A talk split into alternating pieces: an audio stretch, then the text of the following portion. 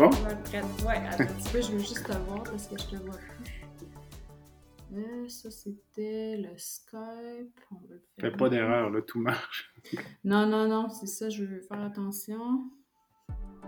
Bienvenue à La santé au-delà des mots, un rendez-vous avec des gens passionnés du réseau de la santé.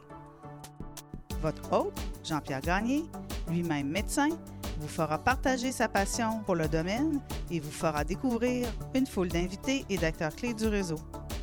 Voici votre hôte, le docteur Jean-Pierre Gagné. Bonne écoute. Alors bonjour, je suis Jean-Pierre Gagné et bienvenue à cet épisode du balado La santé au-delà des mots. Cette semaine, euh, mon invité est une euh, infirmière que j'ai connue au CHU de Québec euh, il y a près de huit ans environ. Là. On va rentrer dans les dates euh, plus précisément tout à l'heure. Il s'agit de Andréane euh, Racine. Andréane, bonjour. Allô, Jean-Pierre? Ça va bien? Oui, toi?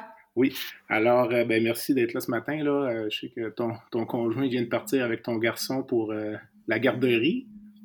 Merci de, me recevoir. C'est gentil d'être là. Donc, moi, je me souviens de toi, Andréane. Quand, en fait, moi, je suis arrivé à à Québec en 2005. Puis j'ai le souvenir, quand, avant de préparer l'entrevue, j'étais pas trop sûr des dates, mais le, souvenir le plus intense que j'avais, c'est quand tu avais décidé de quitter euh, Québec, quitter Saint-François d'Assise pour aller faire de la médecine euh, humanitaire.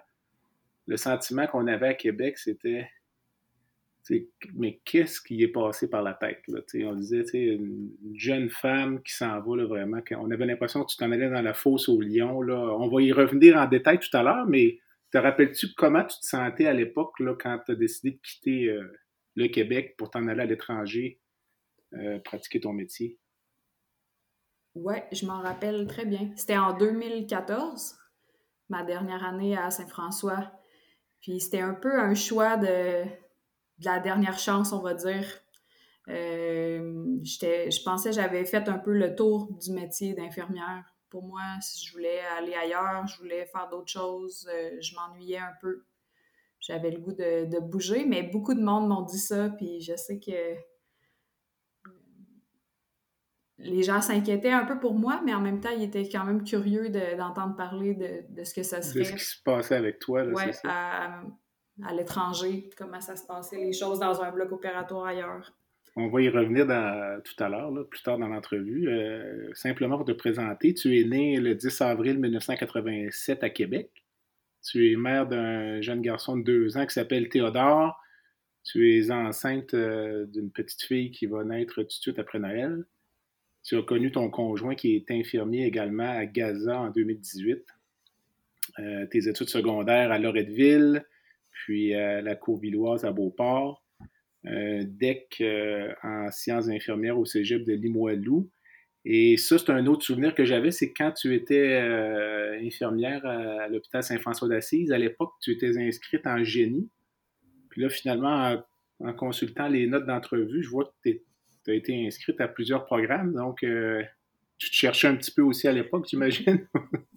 Pas mal, oui. Je me cherche encore des fois. OK. Mais le génie, tu as fait ça combien de temps? Est-ce que tu faisais ça à euh, temps partiel? un peu plus qu'un an, à temps plein. OK. Mais j'ai eu ce problème-là, on va dire, euh, les quatre fois où j'ai essayé d'aller à l'université, on dirait que c'était pour moi pas assez euh, hands-on. Je, m'ennuyais.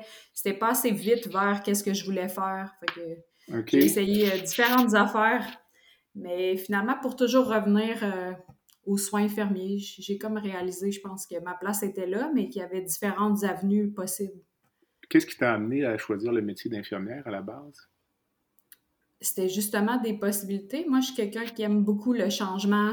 Euh, après deux ans, on va dire, dans le même euh, setup, je m'ennuie. J'ai besoin de découvrir d'autres choses, une autre équipe, d'autres défis. Euh, je voyais beaucoup d'options en soins infirmiers, que ce soit en voyageant ou euh, auprès des différentes clientèles. Je trouve que c'est un métier qui a beaucoup, de, beaucoup, beaucoup d'options. C'est presque infini les options. Donc, toi, quand tu travaillais à l'époque à Saint-François d'Assise, dans ta tête, c'était clair que ce, ce, ne serait pas pour toujours. C'est temporaire. Là, euh, au début, je l'essaye toujours en me disant que ça va être pour toujours, mais après, j'avais fait deux, trois ans au bloc. C'était très intéressant. Mais on dirait que j'avais le goût d'essayer autre chose. Puis dis-moi, avant de avant de passer vraiment à ton expérience à l'étranger, là, euh, nous un peu du souvenir que tu avais de ton, ton séjour au bloc opératoire là, à Saint-François d'Assise au début des années 2010. Oui, c'était un monde pour moi qui était complètement différent, vraiment nouveau, parce qu'à l'école, c'est pas un. C'est un univers, le bloc, qu'on connaît pas.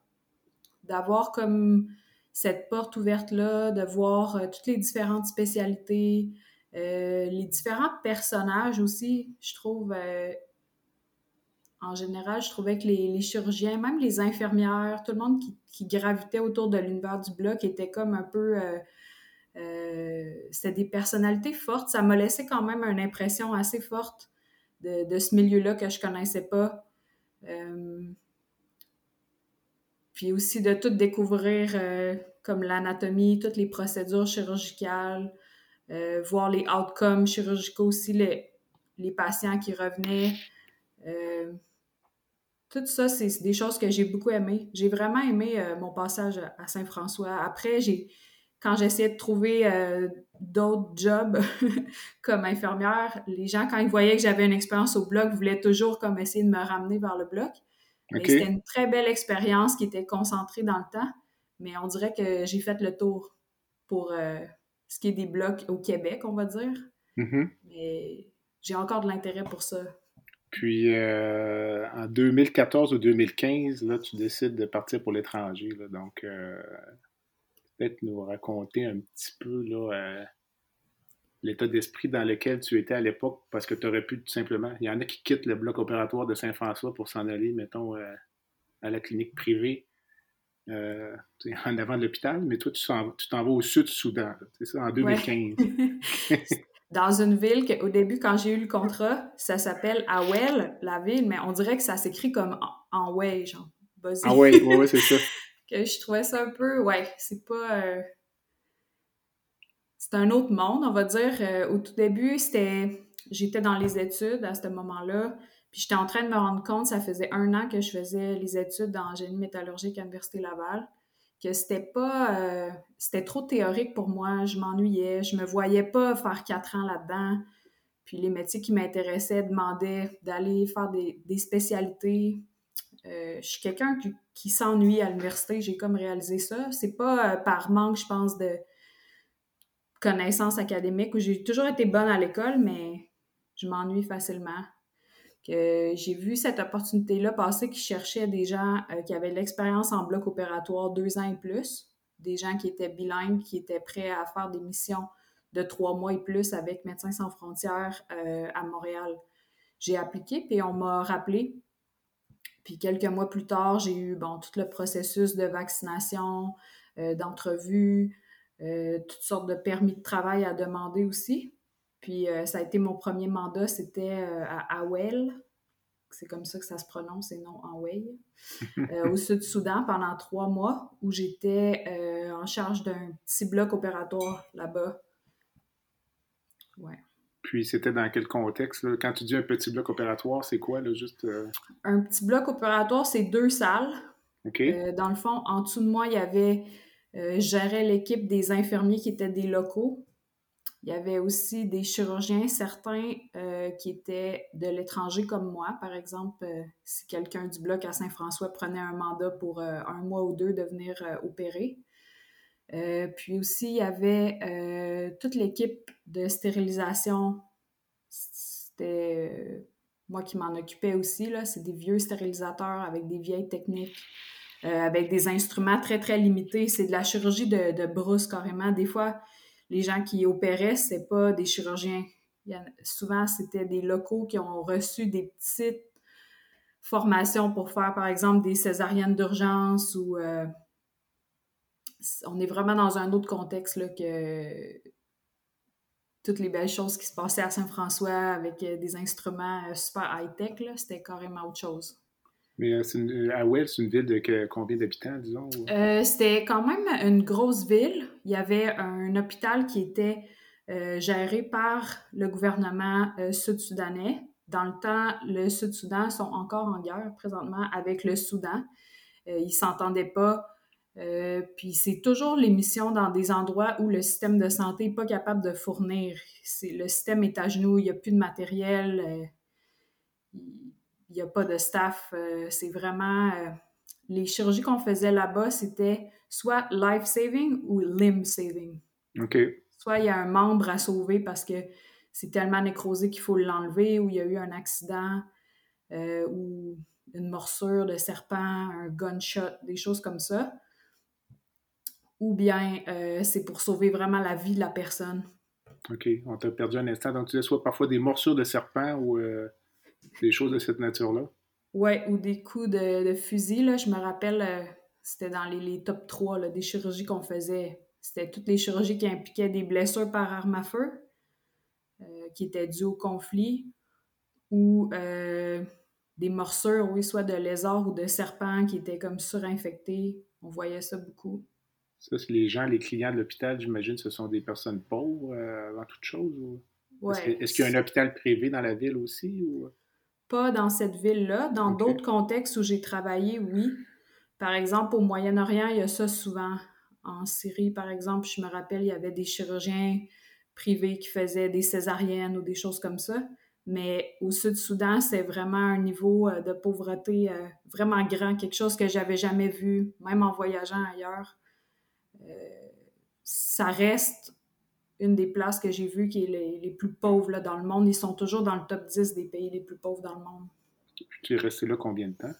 Je suis restée là trois mois. Les missions typiques d'infirmière de, de bloc, c'est trois mois parce qu'on est toujours de garde aussi la nuit. Euh, tu es de garde trois mois de temps.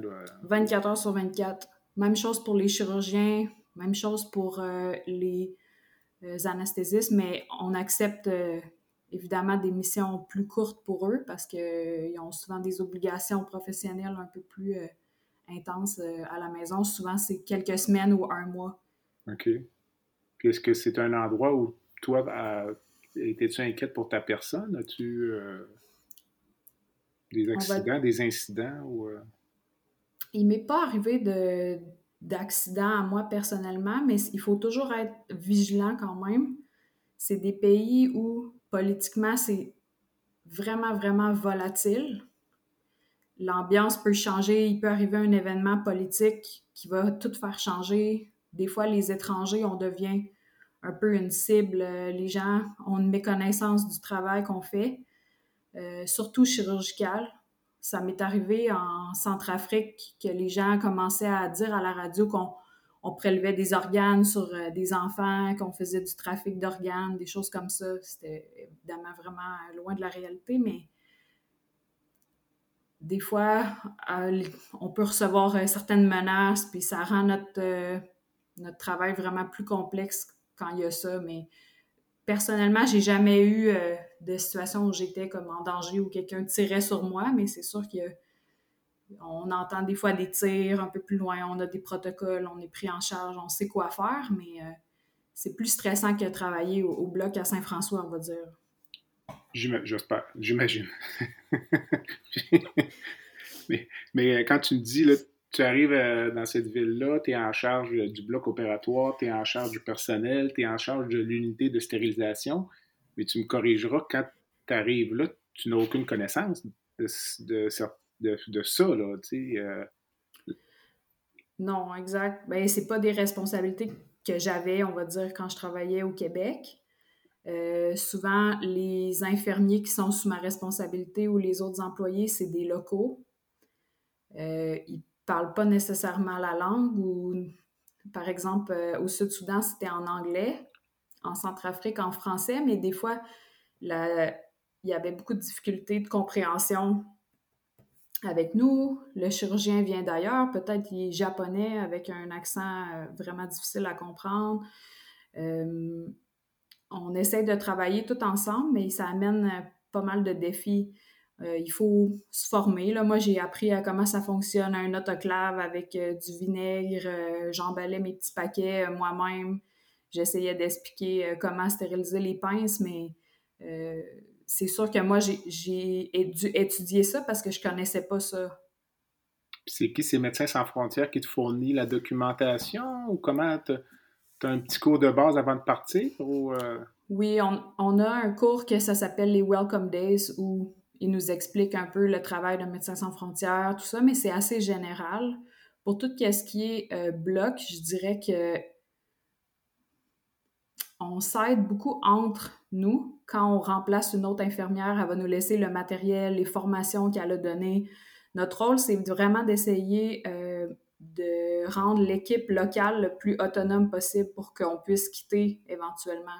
Il y a d'autres organismes, par exemple euh, Operation Smile ou euh, d'autres organismes qui se spécialisent dans juste un type de chirurgie, puis ils viennent avec leur staff, leur matériel. Donc, c'est super. Ils sont très productifs. Ils peuvent voir plein d'enfants, corriger plein de fentes palatines. Euh, en, en, amenant leur matériel, par exemple, en un mois ou deux mois, ils peuvent faire plein de gens. Moi, c'est comme plus général, puis euh, l'objectif, c'est vraiment de former des gens. C'est pas moi nécessairement qui me brosse pour aider le chirurgien, mais vraiment de, former des locaux pour être capable d'assurer des services chirurgicaux quand MSF va partir.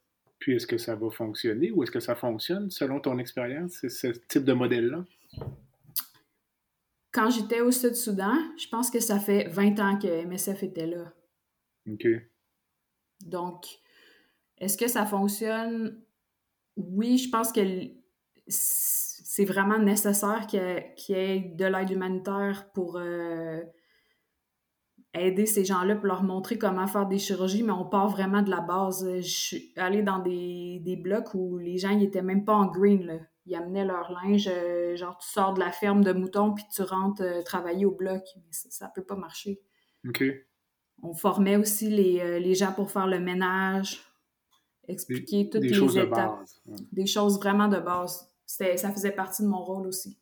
Puis euh, la, population, vous êtes, euh, vous reçu comment, disons, là, les gens qui viennent se faire traiter, est-ce qu'ils sont plutôt du côté méfiant ou du côté euh, reconnaissant, confiant?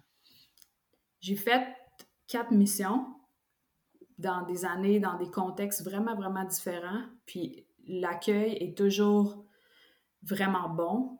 C'est des populations qui ne sont pas habituées d'avoir des soins de qualité avec des normes de l'extérieur. On arrive quand même avec un certain bagage puis des normes de qualité assez élevées, par exemple du Québec ou de l'Australie.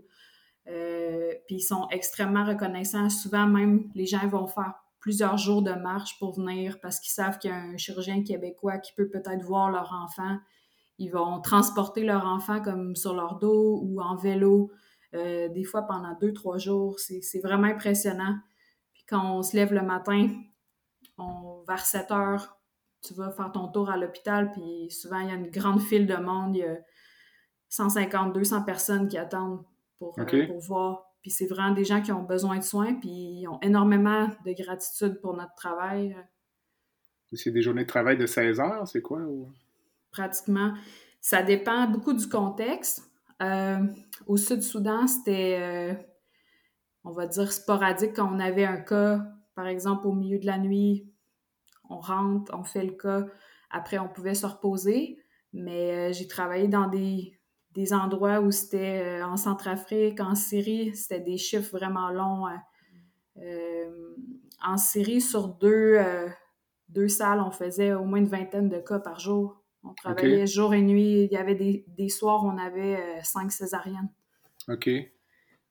Donc, euh, après ton expérience au Sud-Soudan, euh, la compréhension que j'ai, c'est que tu reviens à Québec puis tu t'en vas à Rimouski. C'est bien ça? J'ai été travailler un peu, oui, à Rimouski aux soins intensifs. Puis dis-moi juste ta première impression quand tu es revenu au Québec, après ton trois mois d'immersion dans un contexte social, sanitaire, politique complètement différent. Quand tes premières impressions quand tu es revenu au Québec, c'était quoi?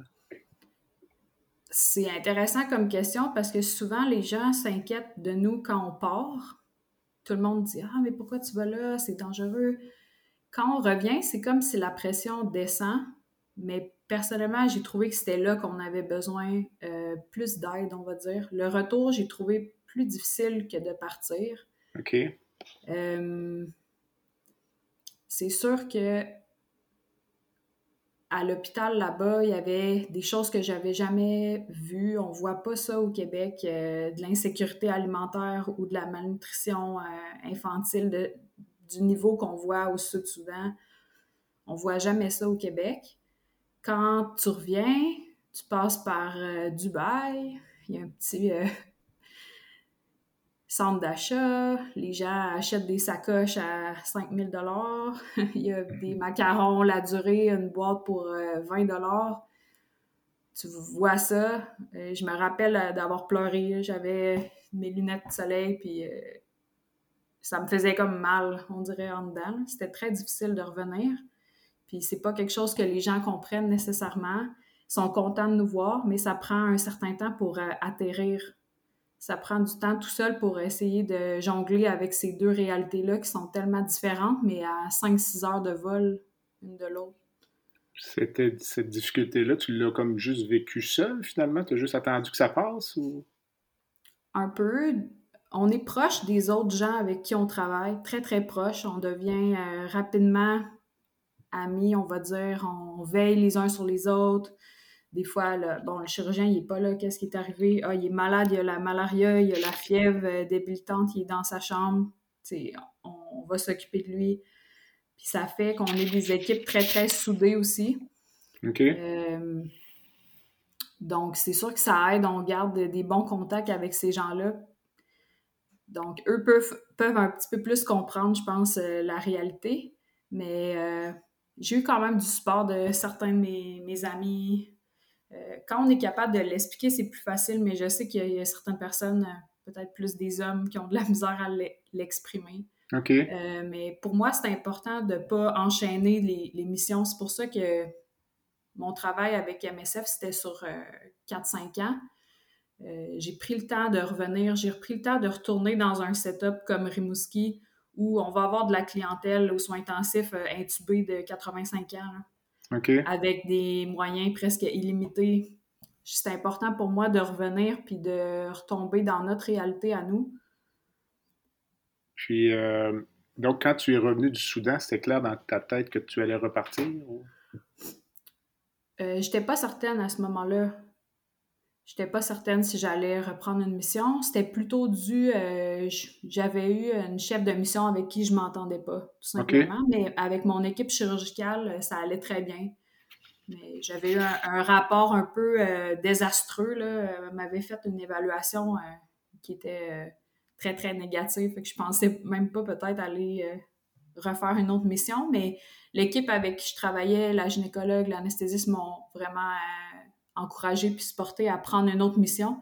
Puis comme de fait, c'était complètement différent la deuxième fois, euh, un an d'intervalle. La deuxième, c'était en Centrafrique. Donc, c'était quoi le contexte à ce moment-là? La Centrafrique, c'était un conflit interne entre les musulmans puis les chrétiens. Euh, le village où je suis allée, qui s'appelle Bossangoa, c'était un hôpital qui était le deuxième plus gros hôpital en Centrafrique. Centrafrique aussi, c'est un des pays qui est dans le top 10 des pays les plus pauvres au monde. Euh, où je suis allée, dans le fond, ils se vantaient qu'il n'y avait plus un musulman qui restait dans cette ville-là, carrément. Euh, c'est plus complexe que ça, c'est des jeux de pouvoir entre différentes armées, rebelles, puis tout ça. Mais encore une fois, un contexte vraiment violent, vraiment volatile. Euh, avec une population qui souffrait énormément, énormément de malnutrition euh, sévère chez des petits-enfants. Euh, cette fois-ci, j'étais pas comme infirmière de bloc, c'était un mandat plus long de six mois. J'étais euh, comme directrice des soins infirmiers. Donc, je m'occupais de tout l'hôpital.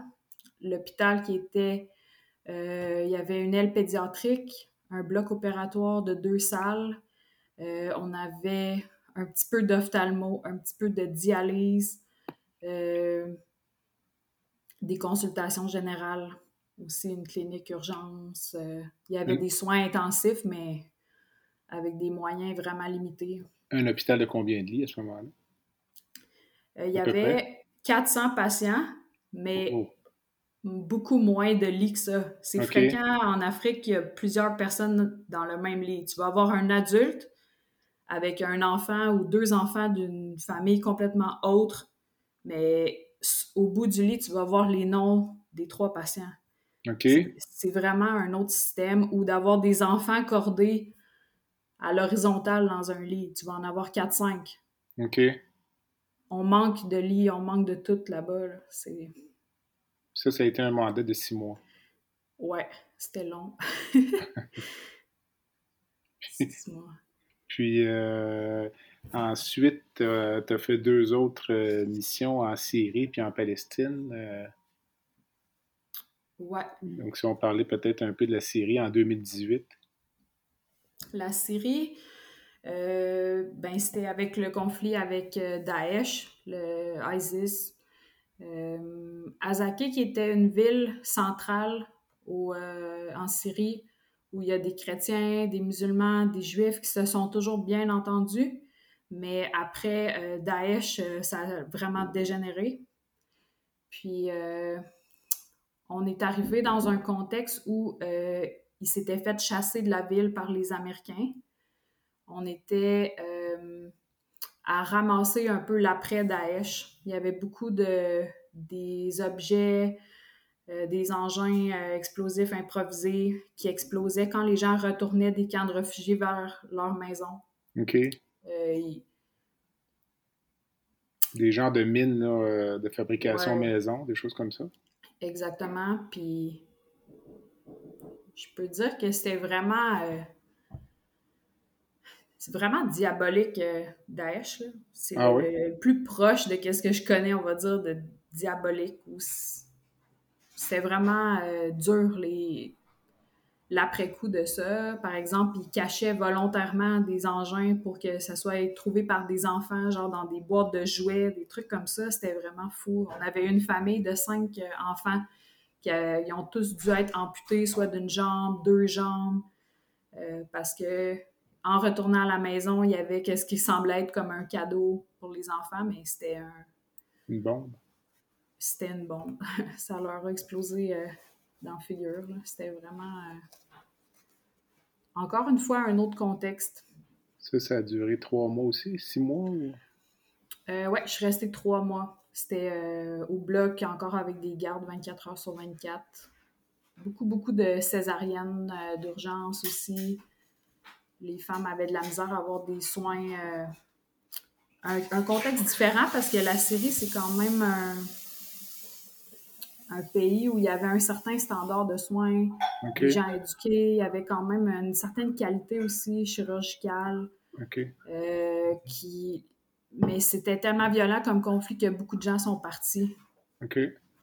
Puis euh, il n'y avait plus beaucoup de ressources, pas de soins prénataux vraiment pour euh, les femmes.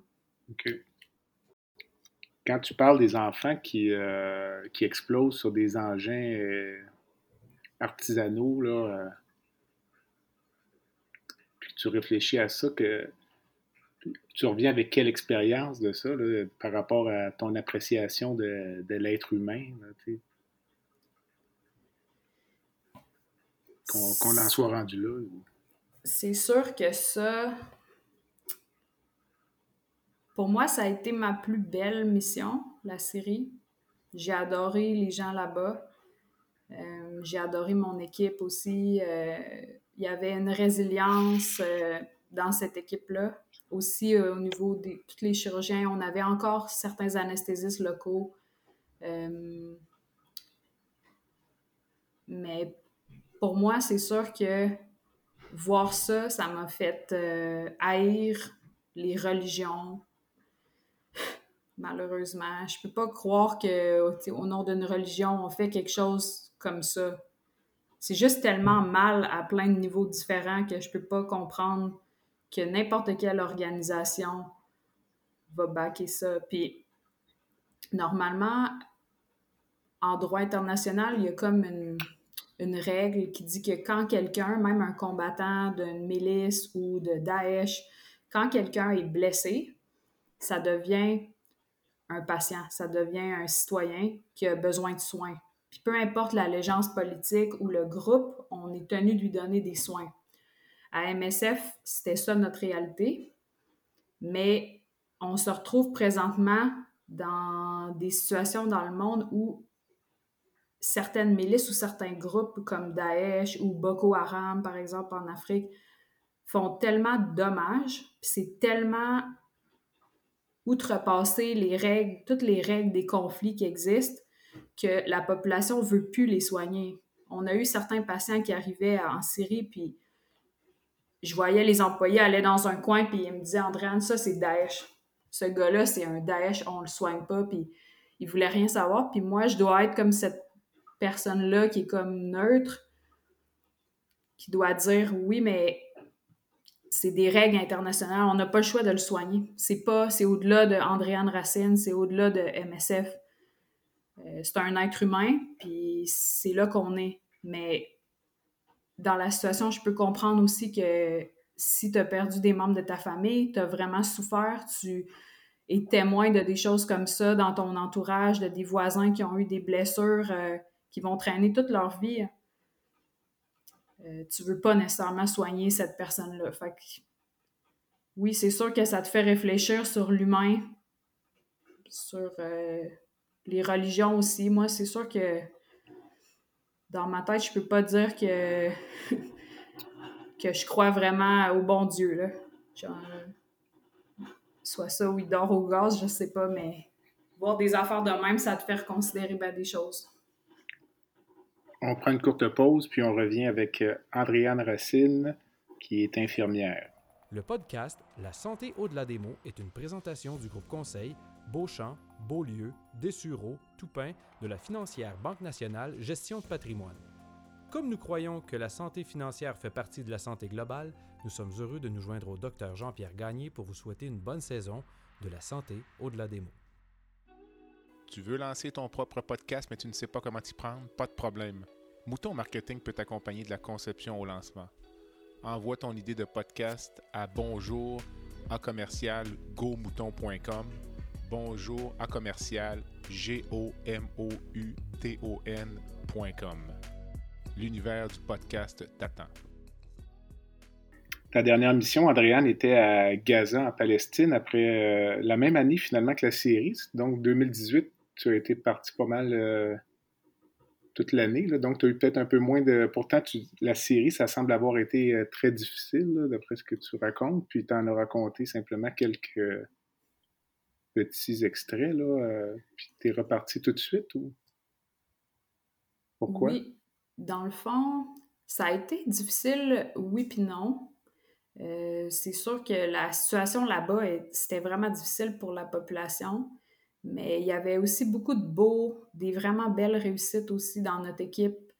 Euh, je me suis fait des amis aussi là-bas, un anesthésiste en particulier qui était à la fin de sa carrière. On était à deux places différentes dans notre vie, mais euh, on était très proches, on travaillait euh, vraiment tout ensemble. Euh, malgré que c'était très difficile, j'en garde un vraiment super beau souvenir. J'étais quand même prête, je me sentais prête à repartir assez vite. puis ça s'est présenté comme un appel un petit peu d'urgence. Dans le fond, le bureau à Montréal, on envoyé un email à tous les gens qui avaient déjà de l'expérience pour MSF euh, au niveau du bloc opératoire, euh, soit infirmier, chirurgien, parce qu'il y avait beaucoup d'affrontements avec Israël. C'était des il y avait des manifestations à chaque vendredi avec le mur qui sépare Israël de la Palestine. Puis les Israéliens avaient commencé à comme tirer sur des gens euh, c'était toutes des blessures euh, aux membres inférieurs. Il y avait beaucoup de, du vasculaire, euh, mais aussi beaucoup d'ortho, par exemple des amputations ou c'est ça, des, vraiment des blessures aux membres inférieurs.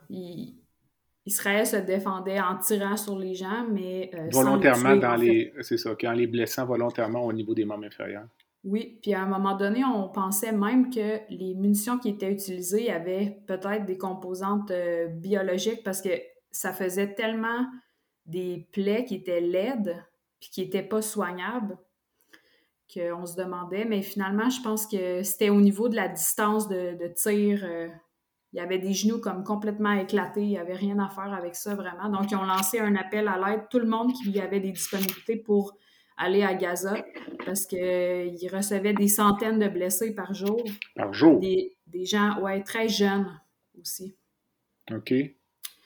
Euh, souvent, c'est des, jeunes hommes là, dans la vingtaine, même plus jeunes, qui allaient manifester contre Israël, puis ils se faisaient tirer comme ça. Fait qu'on était à peu près toutes les équipes étaient sur le terrain, il y avait certaines personnes, puis moi j'avais des disponibilités, je travaillais dans le Nord, j'ai reçu le email, est-ce que tu es disponible?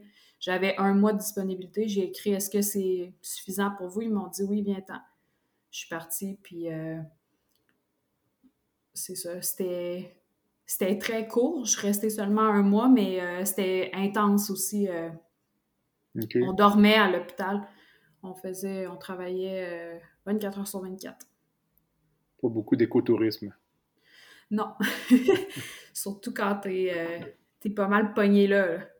Puis euh, tu parles de toutes ces amputations-là des membres inférieurs en termes de réadaptation, de, de prothèses. Est-ce qu'il y a des facilités ou ce sont des gens qui vont essentiellement rester là, euh, souffrir de ce handicap-là le reste de leur vie dans ce contexte-là?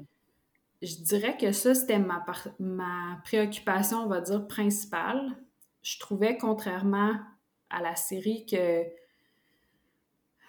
il n'y avait pas une grande qualité chirurgicale.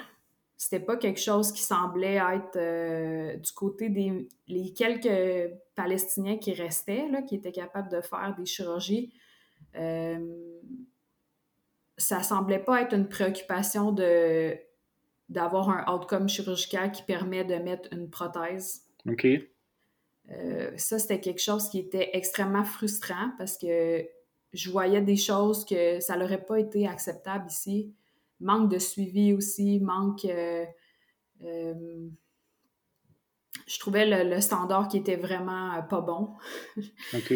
Puis que c'est le patient qui va souffrir toute sa vie de, de ça. Le résultat d'une chirurgie qui est bâclée comme ça, euh, il, va, il va porter ou souffrir toute sa vie à cause de ça. Heureusement, à la fin, on a apporté ces, euh,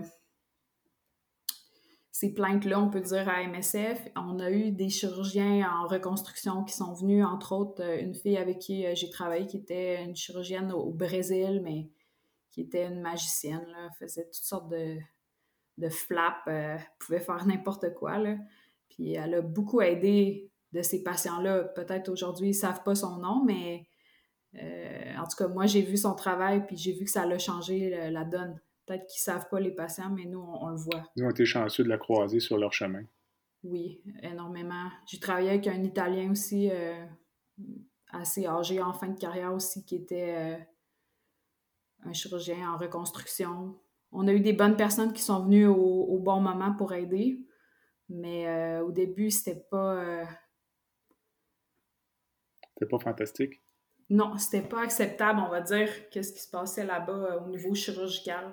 L'hôpital où tu étais à Gaza, est-ce que c'est techniquement un hôpital contrôlé par Médecins sans frontières ou Médecins sans frontières fournit du personnel à un hôpital euh, civil euh, palestinien?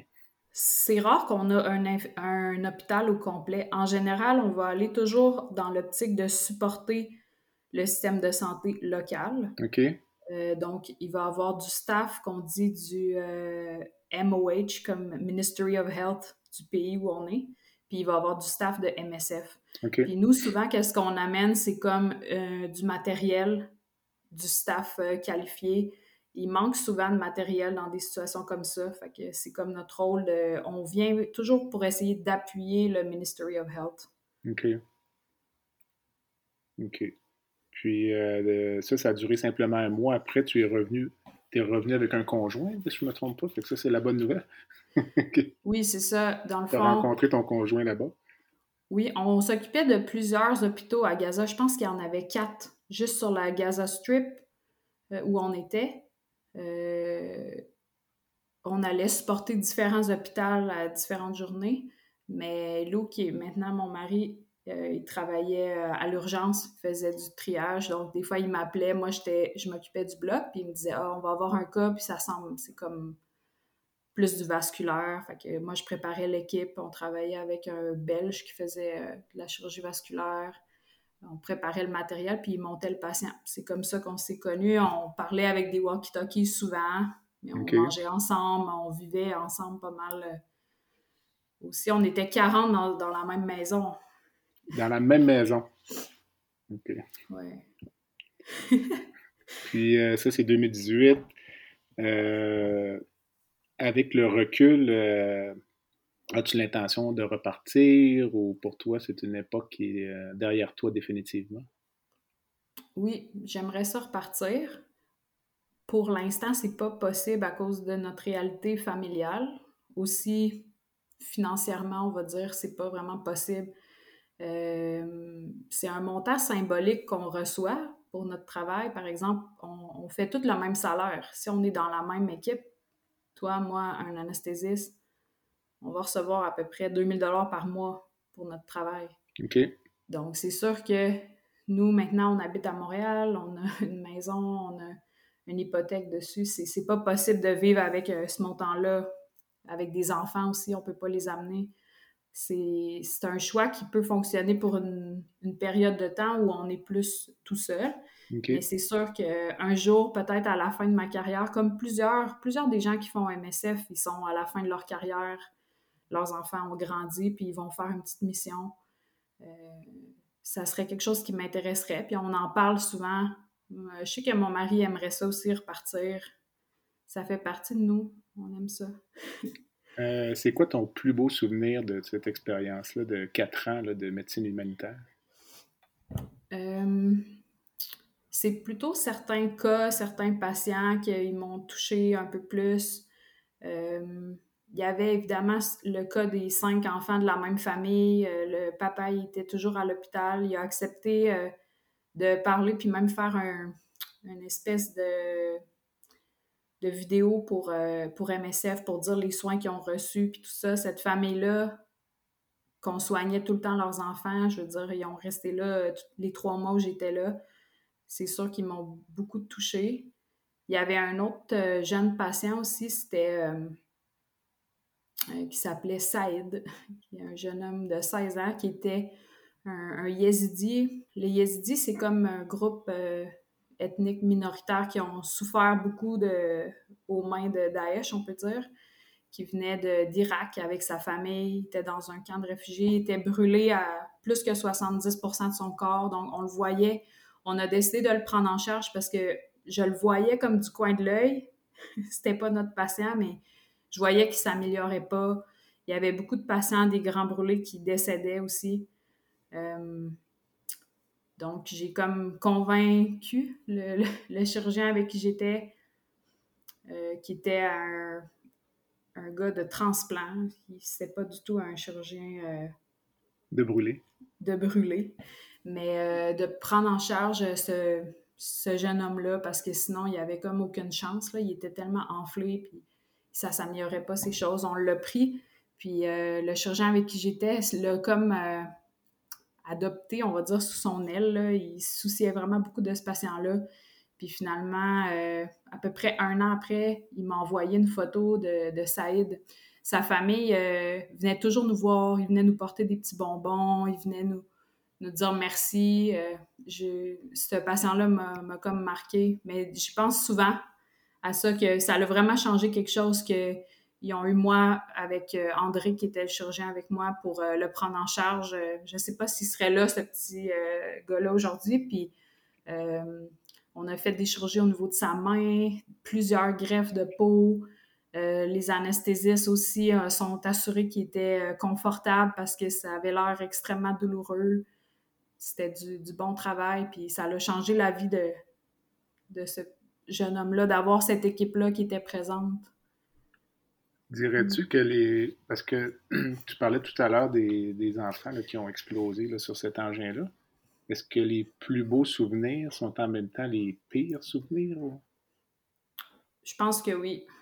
C'est comme. Euh, c'est ça qui nous motive aussi. Tu peux pas pas être motivé d'aider cette famille-là. Je veux dire, euh, c'est pour ça qu'on choisit aussi nos carrières puis notre travail. Euh, on est là pour aider les gens en général, tu sais, quand on fait du bloc Puis moi, je trouve que c'est comme un, niveau de motivation euh, qui est tellement grand, c'est fou, tu es comme sur l'adrénaline, tu veux tellement aider, puis on se découvre des forces quasiment surhumaines pendant ces, ces mois-là où on est de garde. Euh, comment on fait pour travailler puis faire 20 patients dans la journée, puis faire 5 césariennes la nuit, puis recommencer le lendemain, puis le surlendemain, puis hmm, ça, pour moi, c'est vraiment motivant depuis ton retour, euh, ou tout au moins dans le moment, là, on ne peut pas dire que tu es revenu à un travail normal. donc, euh, tout à fait. Pour nous, en tout cas, euh, le commun des mortels, qu'est-ce que tu fais dans le moment comme, comme emploi? Dans le moment, dans le fond, je, fais qu'est-ce que plusieurs infirmières de MSF font. j'ai fait en 2016-2017 mon cours d'infirmière rôle élargi pour faire du, du, Grand Nord. Donc, j'ai fait longtemps de l'agence. Euh, je partais en mission, je revenais, puis je travaillais un petit peu dans les communautés euh, Premières Nations en dispensaire. Puis depuis 2019, j'ai été euh, embauchée par la même clinique, donc je retourne toujours dans le même village. Mon travail maintenant, pour moi, c'est pas mal un travail normal, dans le sens que c'est du 9 à 5 avec des gardes. mon poste, je fais des suivis de grossesse deux jours par semaine. Je fais euh, des évaluations pédiatriques 0,5 euh, ans, deux autres jours. Puis je fais de l'administratif le vendredi. Pour moi, c'est pas mal euh, une job normale, on va dire, excepté que le contexte est différent encore parce que c'est des Premières Nations. C'est des mandats de. Tu ben, pas un mandat, en fait, c'est un emploi, mais c'est la, tu quittes pour la Côte-Nord, pour la baie James, à quelle fréquence? Comment ça? Euh, avant, c'était euh, environ deux mois de travail pour un mois de vacances. Maintenant, euh, c'est du un mois, un mois. OK. Donc, mon mari travaille dans la même clinique. on vient juste de revenir maintenant à Montréal. On habite à Montréal le, reste du temps. Que c'est un mois, un mois maintenant. Mais cette fois-ci, je ne vais pas retourner parce que je vais être trop avancée dans ma grossesse. Qu'est-ce que vous faites avec euh, votre garçon ou qu'est-ce que vous faisiez? Là? Vous partez avec lui, puis... Euh, Dans le fond, en général, il y a un petit, euh, une petite garderie. Il allait à la garderie au départ. Il a pris des petits mots en cri. Okay. la seule petite tête blonde dans, dans, sa classe. Mais dernièrement, j'ai été réaffectée pour la santé publique à cause de la COVID. Donc, je travaille de la maison, donc je, je restais avec lui J'étais quand même capable euh, de rester avec lui dans le Nord.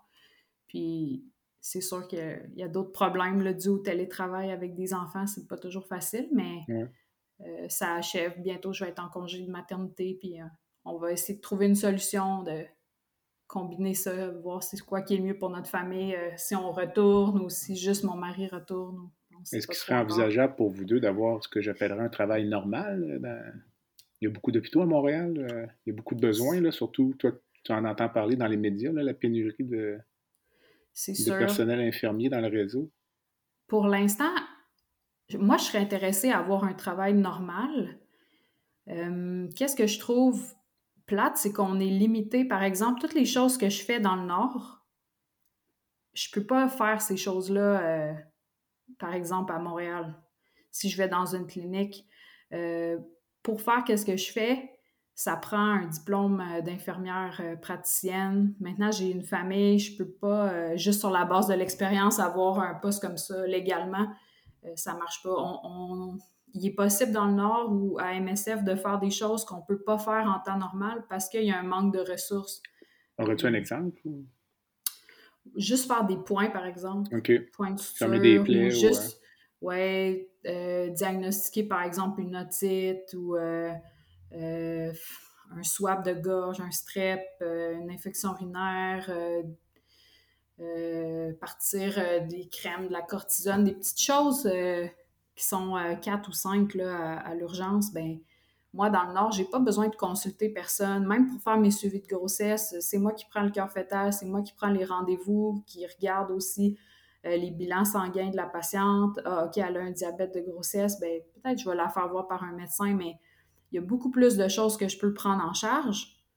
Puis quand je vais voir le médecin, c'est parce que ça outrepasse mes connaissances. Mais Les dernières fois où j'ai fait de l'urgence au Québec, c'était à Sept-Îles, puis on pouvait rien faire.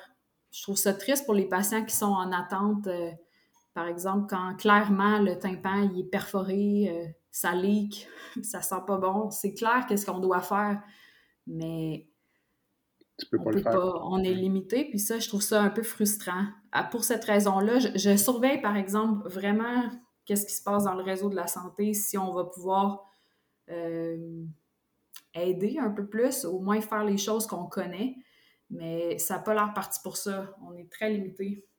Est-ce que tu te verrais actuellement là, dans, dans le contexte actuel travailler là, avec comment penses-tu que tu te comporterais ou serais-tu heureuse dans le moment, dans le contexte actuel?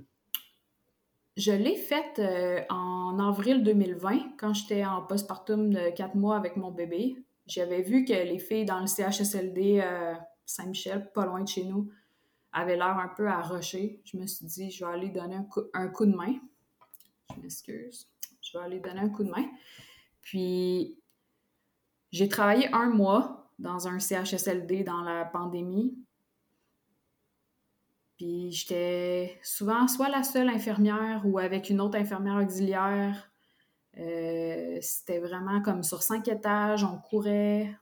Il n'y avait pas beaucoup de monde. Il y avait des protocoles de détresse respiratoire en même temps sur différents patients qu'on n'était pas capable euh, de donner un bon suivi aux patients. Il n'y avait pas assez de ressources infirmières qualifiées, on va dire. Puis euh, j'ai trouvé ça quand même difficile. J'ai beaucoup de respect pour euh, tout le monde qui est dans le réseau en ce moment. Moi, je suis un peu en parallèle parce que dans le Nord, c'est complètement différent, mais en même temps, ça ne m'a pas donné le goût vraiment de retourner à temps plein là-dedans. Je trouve que ça aurait été au détriment de ma santé à moi, de celle de ma famille. Encore beaucoup, beaucoup d'heures supplémentaires obligatoires. À mon premier soir où je suis arrivée, j'avais les deux seins pleins de lait. Là. Je m'excuse si c'est trop d'informations. Non, non. Mais euh, c'était comme euh, du bois. C'était la première fois que je laissais mon petit plus, plus que 8 heures. Puis la coordonnatrice est venue me voir, puis elle m'a dit Ah, c'est toi la, la nurse, j'ai besoin que tu restes cette nuit. Mais c'est pas possible. Tu peux pas demander à une mère de choisir entre des patients qui sont dans leurs derniers instants de vie. Ils ont besoin de quelqu'un auprès d'eux. Ils ont besoin de soins. Puis de me demander de choisir entre mon nouveau-né qui attend après moi, puis que visiblement mon corps est comme attaché à lui encore aussi. On peut pas demander des choses comme ça. C'est ça qui se passe en ce moment. C'est qu'on demande aux filles de choisir un peu entre euh, l'hôpital ou bien tu t'occupes de ta famille correctement. Mais ça peut pas marcher. Tant et aussi longtemps qu'on va être dans ce dilemme-là, euh, on va avoir des problèmes pour garder des gens de qualité dans le réseau. C'est quoi la solution selon toi, s'il y en a une? ou- Moi, qu'est-ce que je ferais? Ce serait de faire comme dans les autres provinces, ça serait de faire un guichet euh, sur Internet, un guichet web où toutes les infirmières qui sont qualifiées, qui ont travaillé à quelque part, par exemple, toutes nos retraités du bloc, où tu mets tes disponibilités. Tu es disponible une journée, parfait, tu es qualifié, tu es formé, les gens euh, sont contents de ton travail, parfait, on va te payer une journée. C'est correct parce que présentement, il n'y a pas d'option dans le réseau public qui offre ça. Pour avoir ça, tu dois aller dans le privé. OK. Juste d'avoir une banque de noms puis de respecter qu'est-ce que les gens te donnent. Si la fille est étudiante, elle te donne deux jours par semaine, l'autre est retraitée deux jours aussi, on cumule ça, puis oui, tu vas en avoir des gens, puis des gens qui sont frais et dispo pour venir aider, puis qui sont pas en agence. C'est, ça marche pas. Il y a ça, puis il y a le syndicat aussi qui laisse pas euh, les gens être à... Ils veulent des infirmières à temps plein, mais temps plein avec le TSO, c'est trop. Je pense qu'on n'a rien à perdre à faire ça. Ça coûterait zéro dollar. Tu sais, des gens qui sont déjà euh, orientés dans les services. Pourquoi se priver de ces gens-là? Moi, je comprends pas. Là. Juste. euh, On va garder ça en tête.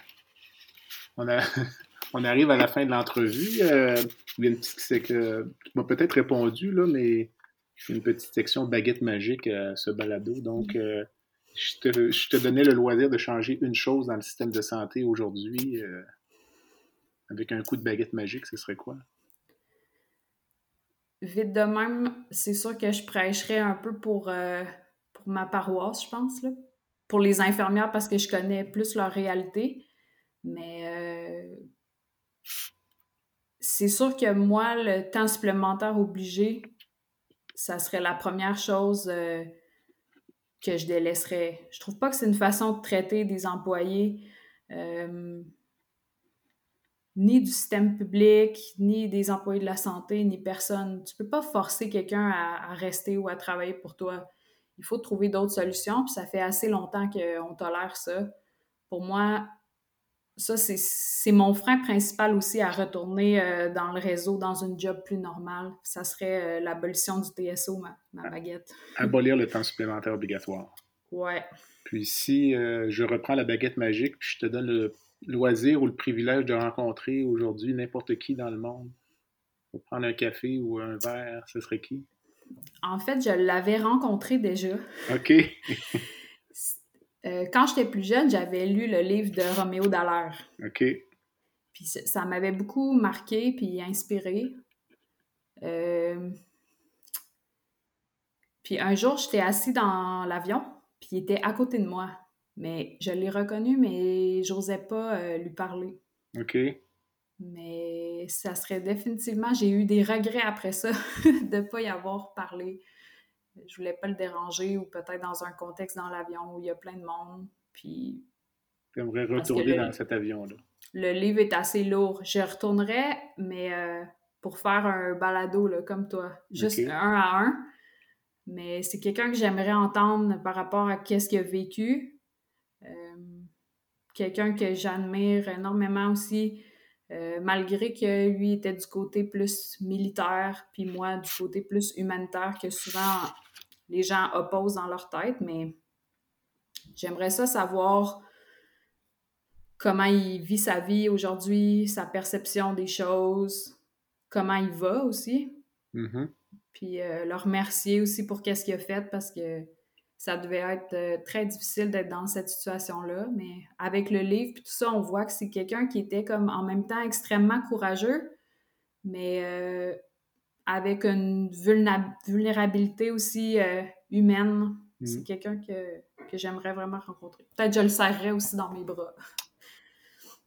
As-tu une cause qui te tient à cœur, un organisme que tu supportes ou que tu aimes? On est, évidemment, on est donateur pour MSF maintenant qu'on ne peut plus faire de mission vraiment.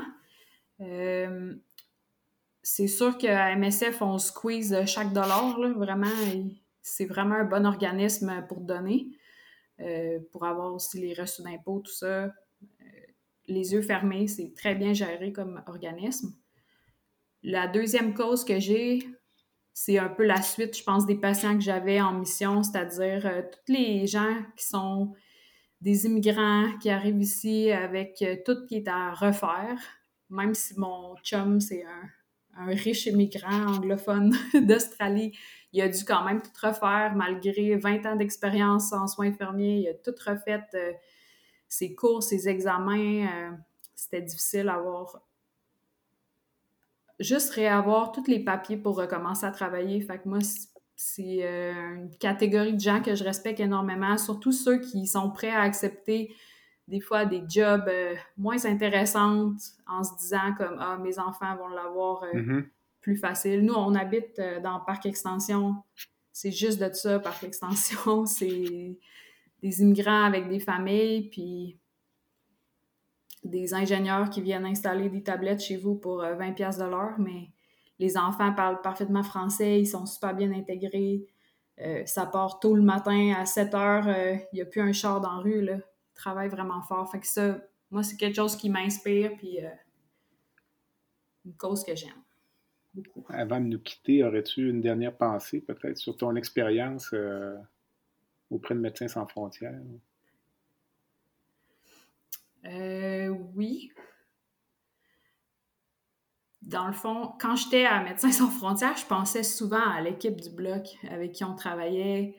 Ou dans, j'ai travaillé à d'autres blocs aussi à Sept-Îles, euh, plus en région. Mais des fois, j'aimerais ça, on dirait, qu'on puisse faire un stage ou voir c'est quoi, euh, justement, faire de la chirurgie avec comme une armoire de un mètre par deux mètres d'instruments. C'est tout ce que tu as. J'aimerais ça des fois euh, que les gens prennent conscience aussi de tout ce qu'on a au Québec euh, comme qualité de soins, comme qualité d'intervenants aussi, puis que la population euh, back aussi le, réseau. Parce que des fois, quand j'entends des choses comme, mettons, François Legault qui dit Ah, les médecins de famille voient pas assez de patients, ou Ah, les infirmières, le problème, c'est les infirmières à temps partiel. C'est comme vraiment pas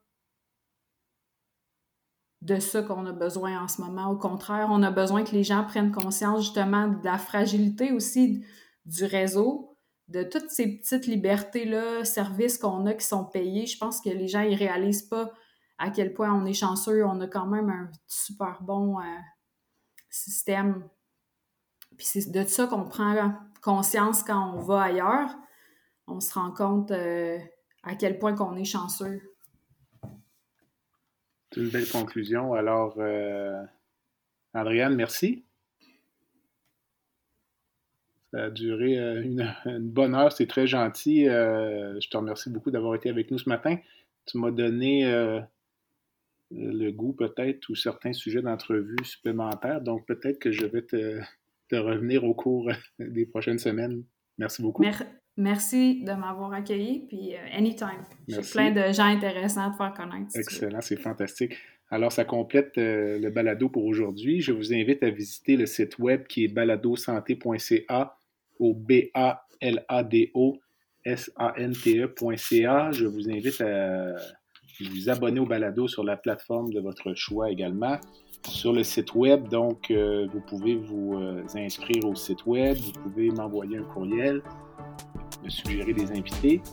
Et je fais également appel aux commanditaires qui aimeraient s'associer à cette activité. En attendant, je suis Jean-Pierre Gagné et vous avez écouté La santé au-delà des mots. À bientôt.